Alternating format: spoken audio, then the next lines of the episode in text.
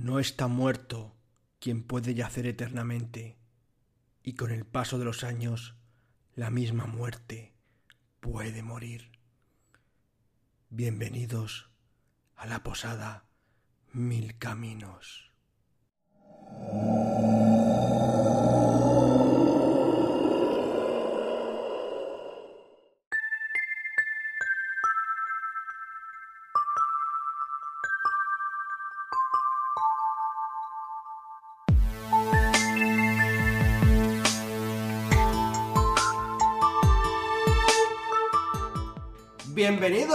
Parroquianos a la Posada Mil Caminos, una semana más. Y hoy estamos en un programa muy especial.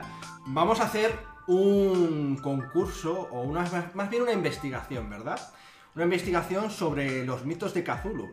Sí, este va a ser nuestro primer eh, podcast sobre la llamada de Cthulhu, que son los juegos más populares de rol y además fue con el que empezamos, al menos algunos, ¿no? Eh, no sé si tú, Miguel, empezaste con, con la llamada, tú no, ¿verdad? ¿Tú fuiste más de, de Dungeons, quizá? Yo creo que empecé a jugar con Star Wars, fíjate, de, que era de Jockey Internacional, y luego sí la llamada, pero... Tendríamos que hacer también algún podcast de Star Wars algún día. Bueno, el caso es que vamos a investigar unos casos eh, extraños de los mitos de Cthulhu. Y quiero que mis investigadores, que hoy aquí me acompañan, por un lado tenemos a Sergio, acá James Walker. Muy ¿verdad? buenas, ¿qué tal? sí, yo soy James. Muy bien, señor Walker. ¿Está preparado para descubrir estos monstruos que hay en, en el mundo? Preparado y listo para, Muy bien. para averiguar. Enfunda tu pistola, que esto es más de pensar que de disparar, ¿eh? Por otro lado tenemos aquí a Alberto, acá Christopher Grayson. Buenas tardes. ¿Qué tal? ¿También estás listo para este reto? Por supuesto, en cuanto venga el, el tabernero y nos traiga un licor para deleitarnos, esto puede empezar. Bueno, es cierto, un licor es lo que necesitamos para descubrir los mitos de Cthulhu. Por otro lado tenemos a, a Miguel, acá... El señor Steiner. el Señor Steiner. Mm, todavía me tengo que acordar de este nombre.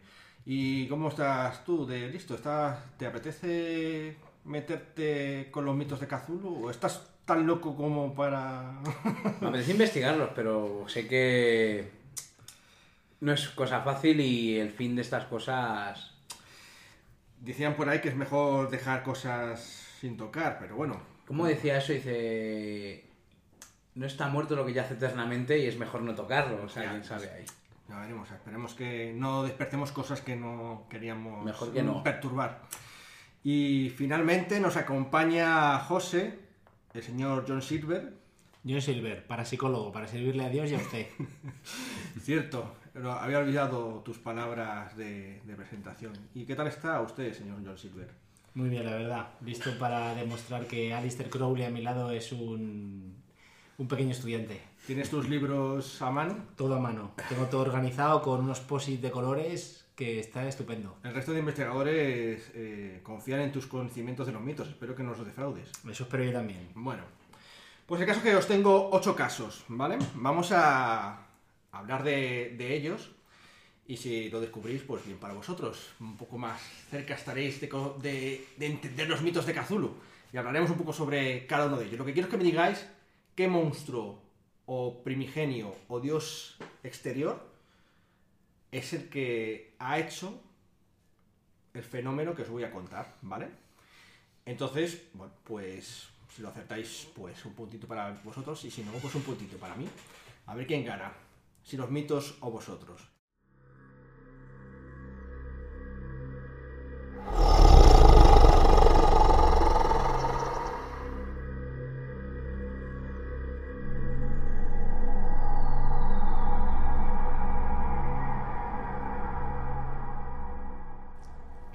Os han llamado de, del consulado de Estados Unidos en China. Por lo visto tienen problemas. Alguien, los chinos han, han hecho, han montado una base militar sobre un lugar donde no había nada y están muy confundidos con lo que hay ahí, tanto como para pedir ayuda a los americanos. Y bueno, el gobierno sabe que, que puede confiar en vosotros. Y os han mandado a China a investigar este problemilla en la base. Cuando llegáis a la base, encontráis que los chinos os llevan hasta el interior de una montaña y cuando lo veis, veis una especie de luz blanca extremadamente brillante que sale de la, de la montaña. La tienen cubierta con paneles y demás. Y os muestran un vídeo como de una cámara que han lanzado al otro lado de, esa cosa blanca y se ve el espacio profundo. Qué cosa más rara, ¿verdad?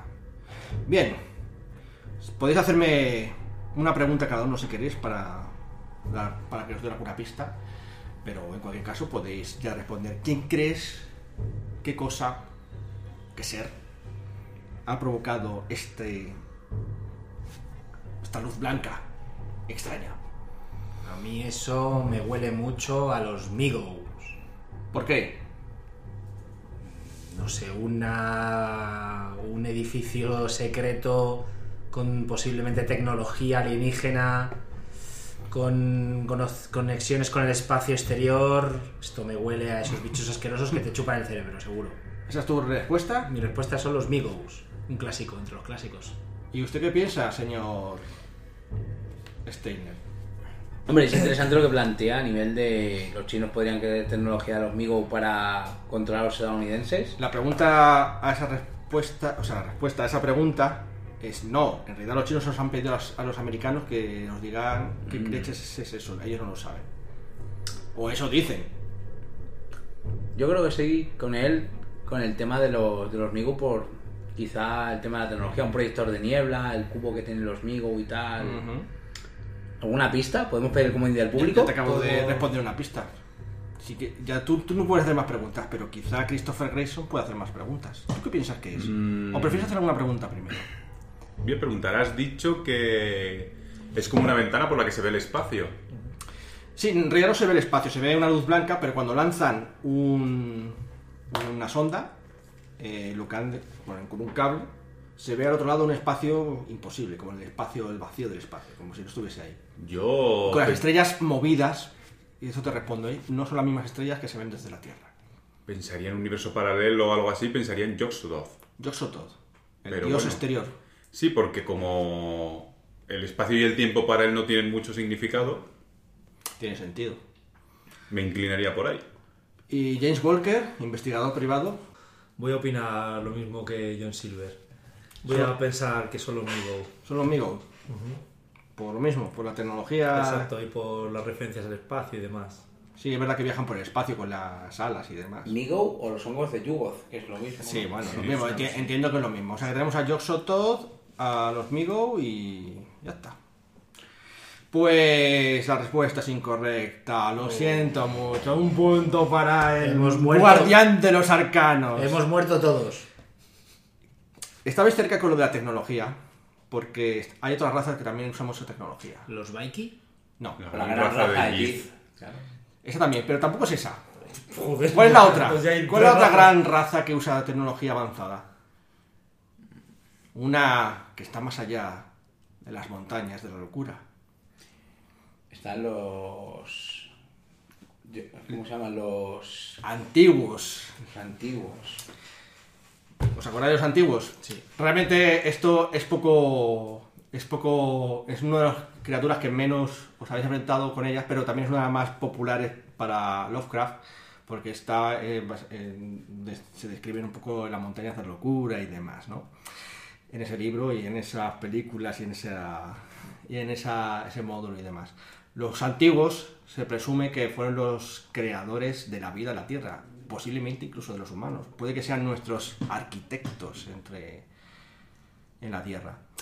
Fueron aparentemente destruidos por sus propios esclavos, los Sogoth, que eran unos bichos eh, informes que los usaban para hacer general, la montaña de la locura. Sí. Y, y además, em, respecto a la tecnología, usaban mucha tecnología, varios tipos de tecnología avanzada y demás. Y una de ellas es que hacían portales blancos que permitían conectar espacios entre, lugares muy distantes del, espacio. ¿no? Es verdad que esto de los portales es poco habitual, pero sí que se referencia que se cree que uno de los portales está en China. En realidad puede ser que no existan o no, eso ya depende de cada grupo. Pero bueno, se podría hacer una historia en base a un portal que te lleva no al espacio profundo, sino a lo mejor a otro mundo o, cosas así de los antiguos. A medida que pasó los milenios, pues se fueron recluyendo en la, en la Antártida, ¿no? En los polos, y bueno, ahí quedaron. Se dice que hay ciudadanos antiguos aún ahí enterradas. Y sí, no. Es un grupo interesante. No sé si queréis comentar alguna cosa más de los antiguos que os llame la atención. Si no recuerdo mal, tenían forma humanoide, No. ¿no? Pensaba yo que sí. Eran más bien. Bueno, lo- en las primeras ediciones de, de la llamada de Cthulhu los representaba con una especie de. mm, de. Iba a decir de cono, sí, una especie de cono con alas y con tentáculos por ahí y tal. No es con. Bueno, no, no de cono, eso es, el cono es el. La la gran raza raza, de Yid. No, de cilindro, perdón. Era como una especie de cilindro. Y eso. Sí, la gran raza también tiene tecnología, pero no, no es lo mismo. Son un poco más. eh, digamos, benignos con la humanidad en general. En fin, vayamos a la siguiente pista.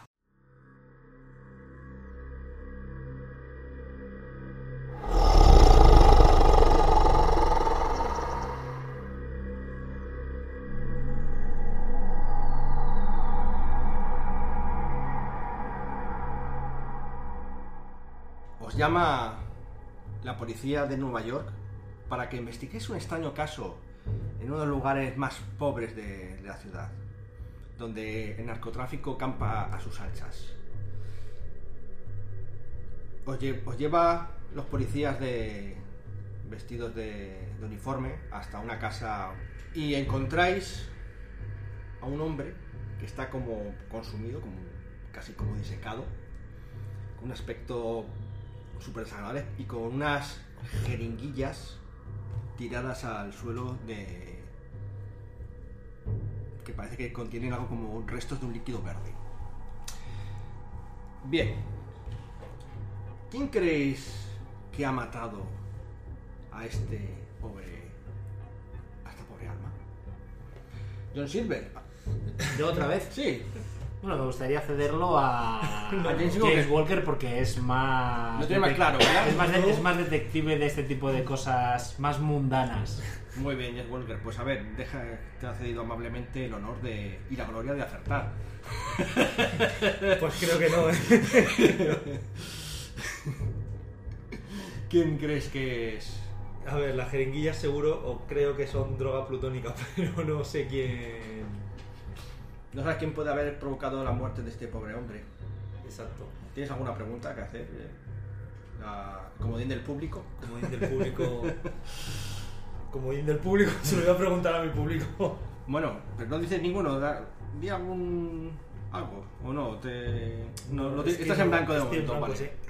Christopher, ¿qué piensas? ¿Quién podrías? Yo qué sé, yo veo la droga plutónica y diría lo que han dicho antes mis compañeros, los hongos de yugo. ¿Los hongos de yugos por la droga plutónica? Porque lo mismo han experimentado con ese pobre desgraciado. Interesante. Puede ser que sean los hongos de yugos. A fin de cuentas tienen cosas de ese estilo. ¿Qué piensa Steiner? Pues la verdad es que no sé, eh, pienso, me viene a la cabeza la gran raza de Yid, que era que intercambiaban las mentes. Pero este no está intercambiado. Este está muy muerto y consumido. Está ahí... horrible. Que faltan pocas pistas, habría que hacer un montón de preguntas. Habría que llamar al FBI. A lo mejor el forense que mire un poco cómo está. Sí, que tiene algún tipo de pista Hay, interesante en el hay, cuerpo. hay un detalle interesante en su cuerpo. Hay una punzada en, eh, en, su, en su tórax. Tienes tienes alguna idea, ¿verdad? Te dejo que lo pienses. Sí, John Silver, parece que no. Tengo una pregunta también. ¿Cómo se encontró el cadáver? Quiero decir, ¿la puerta de la casa estaba cerrada? ¿La puerta estaba abierta? ¿Estaba reventada? Estaba cerrada. Estaba cerrada, ¿verdad? Pues tengo dos opciones. Una, un, un hechicero con una consunción, Ajá. con lo mismo que le he hecho yo aquí al compañero. antes. Pero ya te digo que no hay. No, no estamos buscando hechiceros, estamos buscando seres de los mitos. Claro. Eso o se ha suicidado. ¿Se ha suicidado? Sí, Eso lo ha consumido. Sí. Quizás Lo ha consumido al inyectarse el mismo la droga plutónica y ha muerto. El orificio que tiene en el tórax Esa- no es tan grande como, como, la para, como para que eso sea lo que le haya producido la muerte. Claro, Pero es- más grande que el de una jeringuilla. Sí, sí, es un, un agujerazo. Y solo existe un agujero único. Son agujero- Sí, no, no llega a ser. Es como un hundimiento en la piel. Y luego, luego tiene, tiene, tiene agujeros de inyecciones en los brazos y de demás, sí, de jeringuilla. Esta es la clave. Pues la verdad es que habrá que ir pensando ocurre- en me- echar un currículum en otro me- lado, porque como investigadores. Se me ocurre una raza que puede entrar y salir a voluntad de los lugares cerrados. Estamos pero- hablando de los perros de Tíndalos. Sí, yo pienso Pero- Pero no, no no, mata gente la- con jeringuillas. Ni... No, ni No. hacen esa pequeña punción. Y de eso. hecho, entran por los ángulos y demás. Sí, sí, pero es una casa, tiene. Sí, Tiene ángulos, sí. No, un perro de Tíndalo no. ¿No? Bueno, es que no sé cómo matar a los perros de Tíndalo, ya estoy dudando, pero la droga plutónica. Ah, a lo mejor lo ha, lo ha llamado el gilipollas. Al- hombre, pues tiene sentido porque cuando tú tienes la droga plutónica, ves otros sitios, puede que haya visto al perro de Tíndalos y al, ver, al perro de Tíndalos, Tíndalos al verse visto, ha ido a atacarle. Esa es buena, es cierto. Pues puede ser, venga, ace- ¿aceptamos perro de Tíndalo? Venga. Trabajo en equipo. Perro de Tindalos por idiota. tres, Muy bien, es el perro de Tíndalos. Porque creo que no os acordáis muy bien del asunto del agujero, pero resulta que los perros de Tíndalos la- por- usan, primero, efectivamente, como has hecho, has preguntado muy bien tú, John Silver, eh, entra, como no había entrado por la puerta, sino que han entrado por dentro de la casa, han entrado por los aparecen por los ángulos rectos. Exacto. existen. Eso por un lado. Por otro lado, la droga plutónica, como bien ha señalado James Walker, pero se ha olvidado cuáles son los efectos que luego le ha empezado a recordar un poco Christopher Grayson, eh, tiene efecto de poder ver cosas no más allá de tu espacio, sino de tu tiempo. Resulta que los perros de Tíndalos son una raza de seres que vivieron o que viven en, unos, en los ángulos del tiempo muy, muy, muy, muy, muy en el pasado.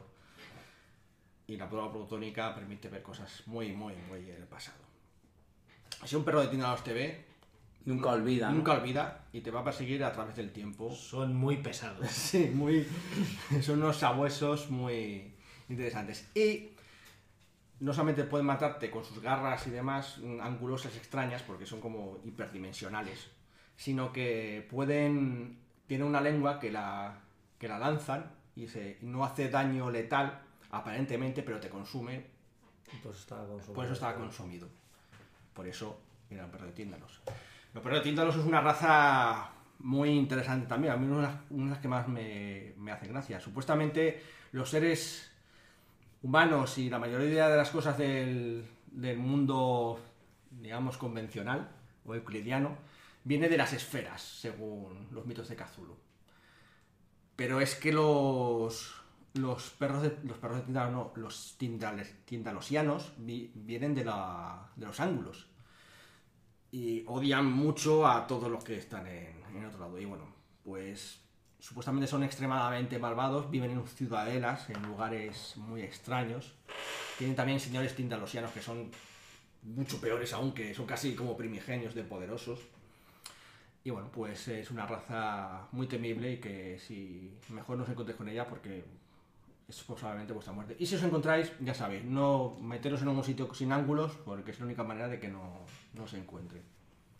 Y prepararos por una buena tunda. ¿Tenéis alguna cuestión o algo más sobre los perros de Tinder? Yo ya he afirmado su mayor característica, que es que son muy pesados. Sí, ¿por qué no paran? Qué mejor que no los mires. Muy bien, pasemos al siguiente caso.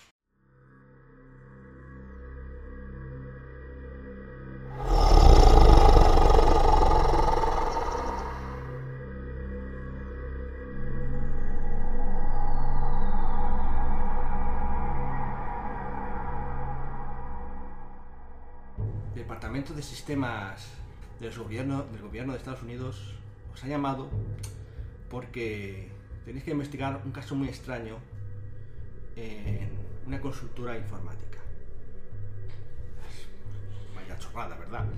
Bueno, cuando llegáis a, a ella, estaban experimentando con, con inteligencia artificial y cosas así. Y por lo visto, creen que han encontrado una inteligencia de verdad.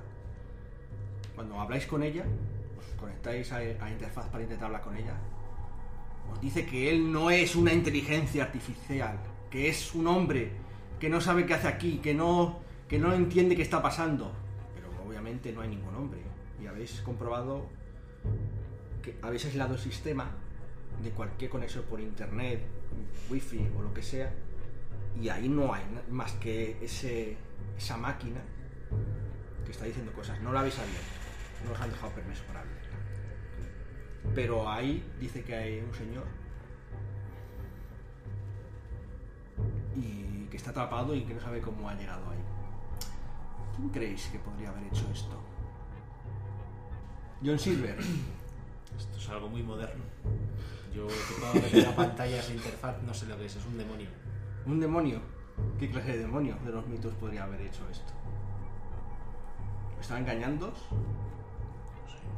Yo la verdad es que soy de la opinión en que la mayoría de los problemas de los mitos de Chulu es los que te produzcas, los que te produces tú mismo. Entonces siempre apunto a que un hechicero ha hecho algo y le ha salido mal. Ajá. Pero en este caso no lo sé.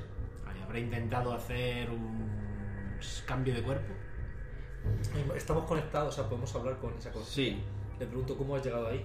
Dice que no lo sabe. Que estaba en su cama un día y al día siguiente está atrapado en la oscuridad y que hay gente que le habla por... Puede ser que haya soñado o algo así, haya cambiado de plan. No sé. ¿Qué piensas tú, Christopher? Pues estoy intentando recordar que creo que había unas criaturas que tenían poderes mentales, me parece. Ujú. Que eran los Yoigor, pero no recuerdo. Muy bien. Pero, pero este tipo de cosas, ¿crees que podrían hacerlo los? Tan tecnológico. Claro, el problema es que la tecnología no me cuadra. Yo la tecnología la cuadro siempre con, Tampoco los, sabemos lo que hay dentro. con los hongos de Yugoth, pero bueno, lo que decías tú Claro. antes. eh, la gran la raza. gran raza allí lo que hacía era intercambiar cerebros de, para poder mantenerse en el tiempo y demás. Quizá en un tiempo muy avanzado sean capaces de, de, de poseer una inteligencia artificial y ver qué va a ocurrir en el tiempo. No Pero me sé. gustaría puntuar con eso, que tienes razón sobre la gran raza de Yiz que hace eso, intercambia, pero intercambiaría un cerebro por otro. Entonces, quien Claro, estaría aquí estaría es. la gran raza de Yiz, no la inteligencia artificial, presuntamente, ¿no? Es un tema interesante, la verdad es que la gran raza de Jit podría, digamos, intercambiar una inteligencia artificial por un cerebro humano. O sea, un planteamiento interesante que se podría dar para una partida, ¿no? De, Muy contemporánea. muy de la- contemporánea, la llamada, Sería claro. un componente interesante. No lo sé, la verdad es que estoy bastante perdido. O sea, ahora mismo. Son casos difíciles, no lo niego. Entonces, ¿tú te quedas con la gran raza de Yiz? Yo apostaría, pero seguramente pierdo. O sea, no me jugaré No- no mi, está- no estás mi coche. ¿Y los demás? Yo apuesto a algo que le salió mal. Pero no son... ¿Qué le eso- sal- pero eso- salió mal con quién? Ya, no lo sé. James Walker James Walker está más perdido. y Grayson. En este Faltan caso pistas. A mí no sé, Bueno, me pero recuerda también un poco al simulacro aquel de. De las máscaras. No, del de Orient de la- Express. Pero tampoco me lleva ningún. ¿Crees que podría ser Nyarlathotep? Pero Mm, No lo creo. No lo crees. Porque lo veo poco agresivo ni el ni el Rajotep al final siempre te la juega de algún modo. Has dicho que tenemos un interfaz de comunicación con esa inteligencia artificial. Sí, sí, pero él dice que no es una inteligencia artificial. Dice que es una conciencia. Sí, si me permites una pista más, una pregunta. es Sí. ¿Qué intenciones tienes para con la humanidad? Le pregunto a la inteligencia artificial. O... Te dice si, si eres idiota o qué, si él es humano.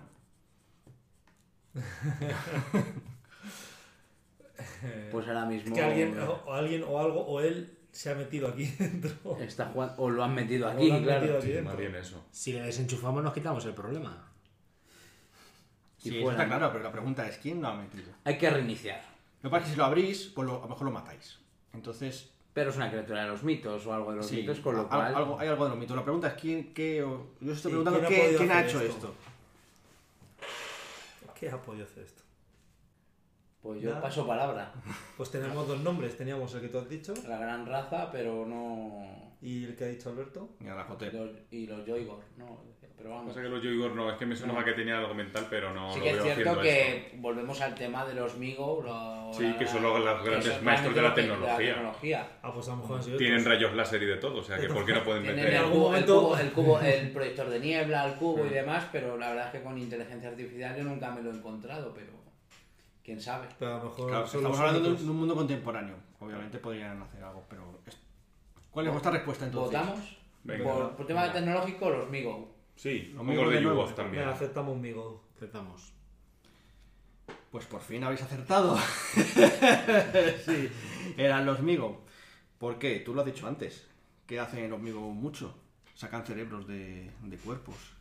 y los meten en cilindros y luego pueden conectarlos a interfaces para comunicarse con ellos, con su propia tecnología.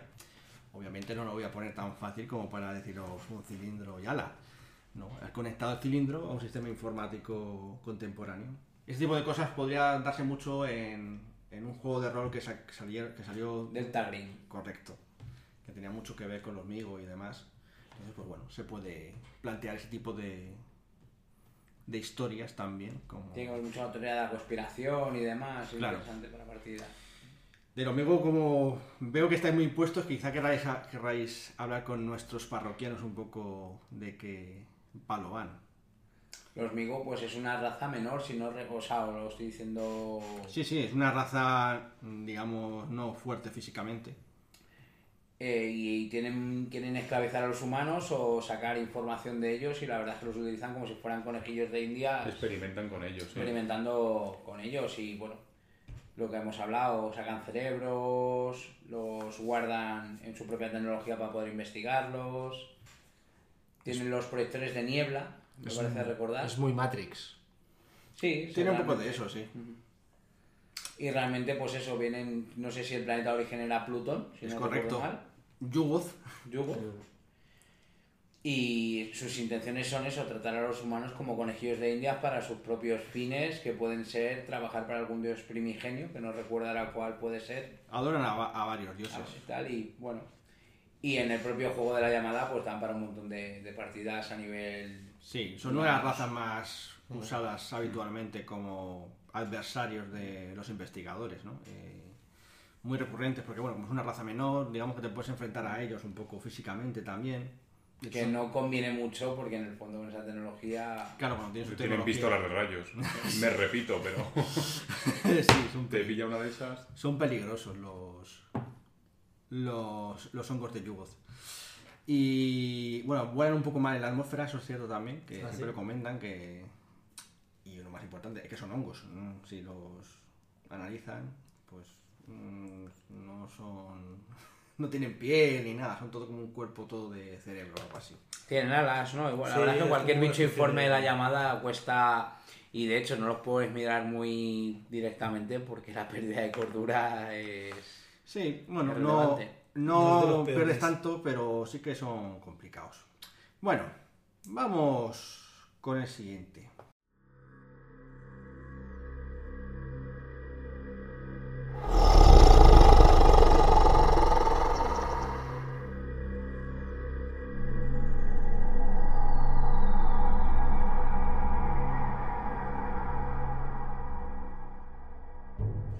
Habéis llegado a un área de, un bosque muy amplio, o bueno, mejor dicho, los restos de un bosque, porque parece ser, cuando llegáis ahí con toda la, operativa policial y demás, que esta pasada noche alguien ha detonado algún tipo de arma monstruosa que ha acabado con fácilmente 50 kilómetros a la redonda. No queda más que ramas de árboles devastados, cuerpos, mm, des- no, o sea, están como desintegrados casi de, del impacto. Y vuestro fato os dice que esto es algo de los mitos. ¿Quién creéis que habrá hecho esto? Christopher. Pues, ¿veis como señales de que hubiera ardido esto? ¿O hubiera- ¿Hay fuego? No, Yo apuesto más por la gran A. Azatoth. ¿por qué? No tiene el sobrenombre de. ¿El caos nuclear? El caos nuclear. Apuesto por la gran A. ¿Y qué piensa El señor Steiner, la verdad es que tiene un par de, de de opciones, que es con el señor Paul Reynolds. Otra vez. Consunción. Doble. El tema de eh, John Silver, eh, Azathoth podría ser el caos nuclear, que sea una hecatombe nuclear, pero también, mm, no sé por qué, y creo que no será, el tema de algo devastado por un frío polar o atroz que acaba con un bosque. Me viene al Wendigo, pero no ¿Aquí sé. se ve frío? Claro, habría que preguntar. Hombre, cuando pas- ha pasado un tiempo podría haber estado frío. Así a priori no quedan restos de frío. si tuviera la oportunidad de tener un contador de radiación, ¿Sí? ¿podría detectar que hay radiación en la zona? Sí. Bastante. ¿Lo pruebas? Por ejemplo, Hay radiación en la zona. Pues, empieza a cobrar forma... Creo que va a ser, ¿eh? James Walker se inclina también por Yo me Azatoth. inclino por Azatoth también. Grayson. Sí, Azatoth también. Azatoth, ¿no? Respuesta correcta. Azatoth, el caos nuclear. Este es un. no es un primigenio ni una raza menor, es un dios. De hecho, el creador del universo, presuntamente, ¿no? Eh, de todo el universo. Es sordo, ciego y estúpido. No piensa en nada. Y si no se le apacigua cuando se le invoca, tiene la mala costumbre de aniquilar todo lo que hay a su paso de manera descontrolada y sin sentido. Todo es un poco sin sentido, la verdad. Presuntamente Azatoth eh, es el dios exterior más poderoso de todos. Lo único que como no tiene no tiene ni principio, o sea, tiene el principio y el fin, pero no, no piensa, no tiene intereses, al menos que un ser humano pueda ni imaginar. Presuntamente eh, le sirve ciegamente, o ciegamente, porque no le queda otra, ni a Rajote. Y también me opinan a veces que ni Arnajotep, Yoxotot y Azatoth es la misma cosa, algo así como la Trinidad, como la Santa Trinidad. Un aspecto un poco inquietante de los mitos de, de Cthulhu. ¿Qué piensas, John Silver, de esto? No se me venía que si eso son la Trinidad, Chulu es Ken, es el profeta. Así. Que viene Viene de a... Rilé, de Riel, para bautizarnos a todos en sus Bueno, aguas. con Azatoth no se suele hacer fácilmente aventuras porque tiene muy poco culto en, en la tierra. Porque quién leche va a adorar a esa cosa que no, que no da nada, ¿sabes? Es- tú lo adoras y te destruye. Y dices, pues, pues vaya, Es un- ¿qué clase de, de- de dios es este? Quizá algo muy destructivo. En tiempos Sí. de nihilismo, quizá es... Pues eh, dice que sí, que solamente los que están muy locos, entre los locos, los más locos son los únicos que, que adorarían a Azatoth. como una fuerza viva de la Sí, naturaleza. y- es una fuerza de la naturaleza sin ningún tipo de- de conciencia, ni sentido, ni nada. Entonces, bueno, hay pocas aventuras, la verdad, que estén inspiradas en Azatoth, pero se puede hacer cosas rollo con lo del caos nuclear, energía infinita, cosas de ese estilo, ¿no? De, ya depende cómo queráis orientarlo. Quizá ahora con la serie de Chernobyl, que está de, Tan de moda. quizá lo que ocurrió en Chernobyl Es esté motivado, quizá para un germen de una partida, quizá Alguien que se pasó invocando a Azatoth. se le fue de las manos el tema de, de la, de la central de Chernobyl. Bueno, vayamos a la siguiente pista.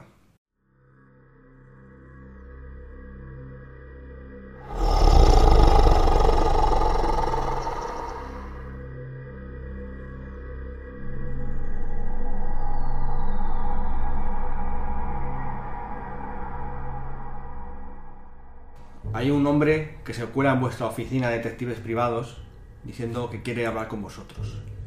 Os sentáis en la silla y os empieza a contar su relato. Dice que iba andando con, con su perro por el bosque un día y se encontró una cosa, un monstruo, dice, con forma de árbol, que, que se, que se la abalanzó y apareció alguien por la espalda y se lo llevó. Como si fuese un alien. Él pensaba que es un alien. No llegó a verle. Y lo dejó en un lugar que nunca había visto. Que, que él dice que no es la Tierra, que es otro planeta. Y al pasar un rato, que a él le pareció una eternidad, apareció de nuevo en su casa. Y dice que le han aducido los, los extraterrestres, pero en realidad le salvaron de esa cosa que había en el bosque. Y se pregunta él cómo puede agradecer a esa cosa que le salvará. ¿Quién creéis que es? A mí solo se me ocurre. Pues- Lo del bosque un retoño, está claro. Y ahí a su. Yo le preguntaría qué aspecto tenía la criatura que te salvó. ¿Tenía aspecto de ángel o parecía más Dice que un señor elegante? Un señor barbudo. Sí.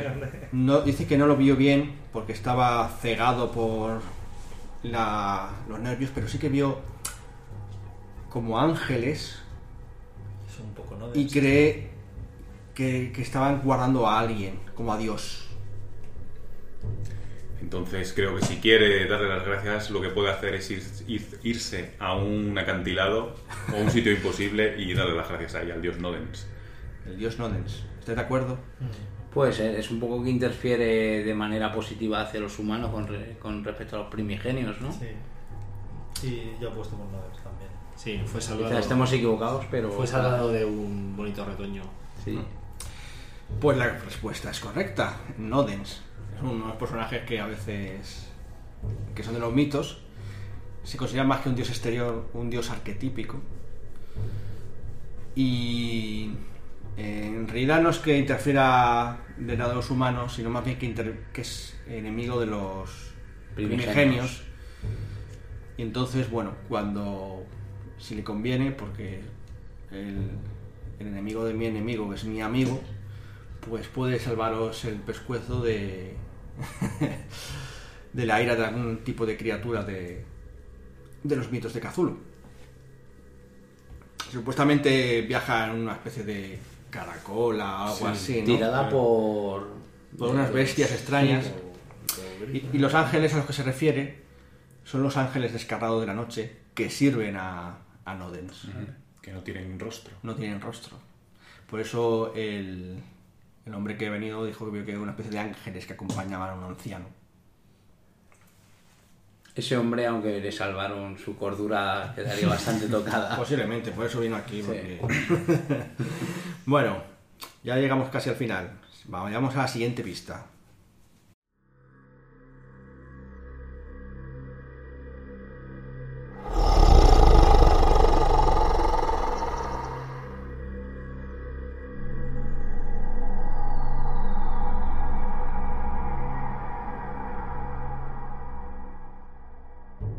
Otro hombre llega a vuestra oficina. Le veis momento y decís, este tipo está muy grillado. Va con ropa que parece que es de los años 20. Entonces le servís un café y dice que, que no sabe a dónde ir, que todo ha cambiado, que él estaba andando por la carretera cuando vio como una como un, un bólido entraba por el espacio como una como un meteorito y que lo escuchó así como estallar a toda velocidad y cuando parpadeó parecía que iba a chocar contra contra él con el meteorito apareció aquí y ha visto que los periódicos pone que es 2019 y él es de 1919 ¿Qué, qué, es qué está pasando? ¿Quién ha hecho esto? 100 añitos, como viene aquí la cosa. Tenemos que cerrar mejor la puerta. Se nos cuela gente muy rara en nuestro despacho. James Walker, ¿quién piensas que es el culpable de esto? Pues no sé, alguien que sea capaz de. No sé, de jugar con el tiempo de esta manera. Claro, vuelve a haber una especie de paradoja temporal de una persona que dice que está en una época y de repente está en otra. Pero apareció en el mismo sitio. Sí, O sea, digamos que la criatura o dios primigenio y demás es- puede tener la, o sea, tiene la capacidad de jugar con el tiempo o al menos alterar la percepción del tiempo de las personas con las cuales está jugando. ¿quién dirías que podría hacer eso? John Silver, tú que eres experto de los mitos de Cthulhu. Pues, el que más eh, libros ha leído, sin duda. Sí, así tengo yo la cordura. Eh, ahora mismo viajes en el tiempo no estoy especializado, yo soy más de bichos. No recuerdo si ha salido, pero vuelvo a reiterar, en la gran raza es la que también... Quizás es ¿Tienes mi comodín. tipo- ¿Tienes algún tipo de obsesión con la gran raza? no, me financia, no me llevo comisión. ¿Y qué tiene que ver eso con lo del bólido aéreo, el, meteorito, ovni? No, no es nada, o sea, pienso una persona es eso, que está en una época, le tra- eh, transportan de manera inmediata al cerebro y Ah, a lo claro, sitúan en otra persona y de repente su percepción está... Pero Quizá yo- estoy equivocado. No, pero ¿Pero pero ¿Te das cuenta que va con su ropa de los años 20? Exactamente, o sea, hay una... movido físicamente. La han movido físicamente, ahí sí que es cierto. A lo mejor Grayson tiene alguna opinión. Pues yo otra vez en viajes en el tiempo vuelvo a pensar en el dios Yosototh, igual que antes, espacio y el tiempo. ¿Crees que puede ser Yosotot? Él al final eran como una especie de esferas de cristal o algo por el estilo. Sí. Tal Sí. vez pudiera ser confundible con un con un platillo o con un Un meteorito. Quizá también es- sea un sueño todo. En, en nuestro también. Nosotros estamos Bien. ¿Quién manipula los sueños? Pero bueno, ¿Quién, entonces, ¿a qué, ¿por quién os inclináis cada uno? ¿Podéis, ¿O queréis votar en conjunto? José, a veces estoy bastante perdido. Yo estoy muy perdido. Yo voto por el que ha hecho. Yo Soto, James Walker y Christopher Grayson. Muy bien. Venga, por ejemplo, Sí, apoyamos esa votación. Pues Christopher Grayson está en lo cierto. Soto vuela a toda velocidad por el, por el espacio y podría perfectamente ser interpretado como una especie de bólido de ovni que, que se mueve. Y además todo lo que toca eh, se desplaza por el espacio-tiempo Aleatoriamente. Pues bueno, depende de los intereses de Soto, ¿no? Y sí, tiene una especie de forma globular porque es justo lo contrario que los perros de Tíndalos. No, eh, él es- sí que es del universo de, de De los- esferas. de las esferas, como los seres humanos. Entonces, bueno, pues está ahí. Mm, También, al igual que, mm, que Nyarlathotep y, y Azathoth, pues parece que son, puede que sea todo lo mismo, ¿no? Un poco la Trinidad, de nuevo. Pero él va. Yosotod eh, no es un mensajero, es como también como una especie de una fuerza del tiempo, espacio extraña, ¿no? Uno de los también más interesantes, también ha salido en algunos libros de, de Howard Phillips Lovecraft. Y bueno, para, para historias sobre el tiempo, pues ciertamente es bastante útil. Podría él moverte por sus intereses extraños y a lo mejor tenías, puedes reunir pistas, puedes hacer Ría de la Marmota con, con Yoxotot o lo que sea. Y bueno, pues es uno de los dioses más antiguos y peligrosos que hay en los mitos de Cthulhu. Espero que los oyentes lo hayan acertado a tiempo. Vayamos con el la penúltima pista.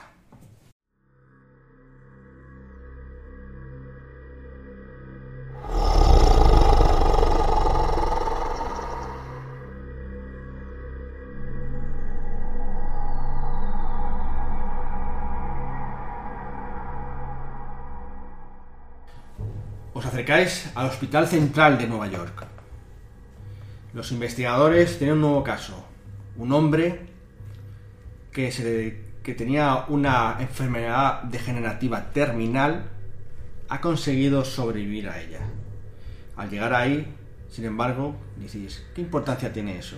Habrá tenido suerte, quizá no lo habían diagnosticado bien.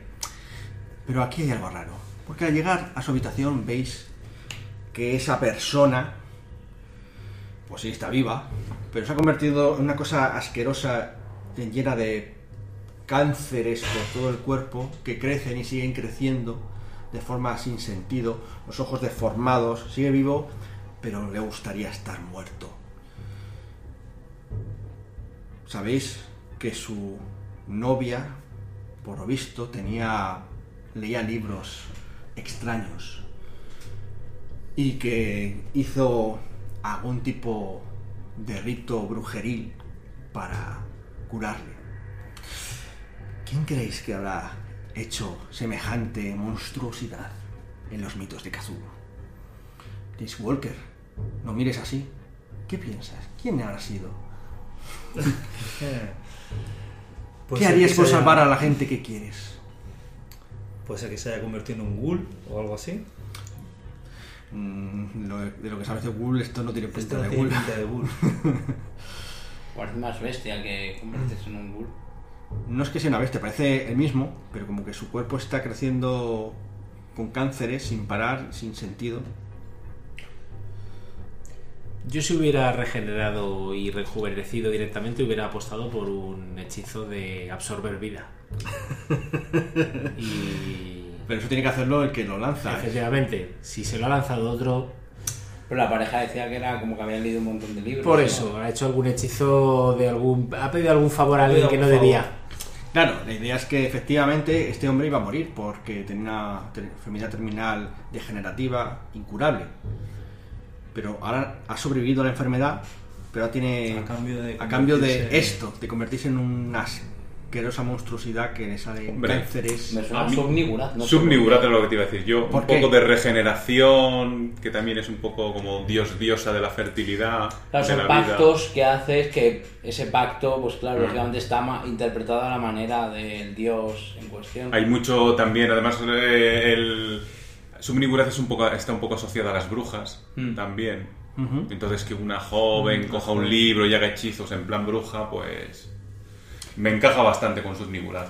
¿Qué opinas, señor Silver? ¿Nos quedamos con sus figuras? Yo hubiera apostado también por Niarla, por Niarla, para los amigos. Que el nombre largo es. Arlajotep tenía como tres avatares. Por que eso. era la mujer muchos. Me refería- Muchos más. Ahí. Me refería a uno de esos aspectos, al de la mujer, quizás que le ha dado algún favor. Yo he visto lo visto- o- Pero bueno, vuestra opción es buena también. Voto ¿Hay por consenso? opción de- ¿Consenso por Subnigurat? Sí.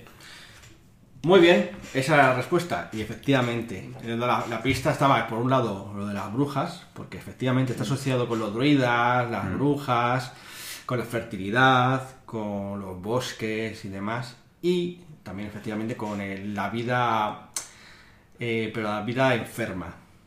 Por eso. A un sí, nivel... Hay vida, pero ¿qué clase de vida? De corrupción. Sí, o que crece de manera sin sentido, eh, repugnante y que no es vida, ¿sabes? Que es, un, es, un, es, una, es una maldición realmente. Pues sí, así que ojo cuando hagáis pactos con Subnigurat, la cabra negra de los bosques, ¿no? Y sus mil retoños. Efectivamente. Ah, los. Muy bien.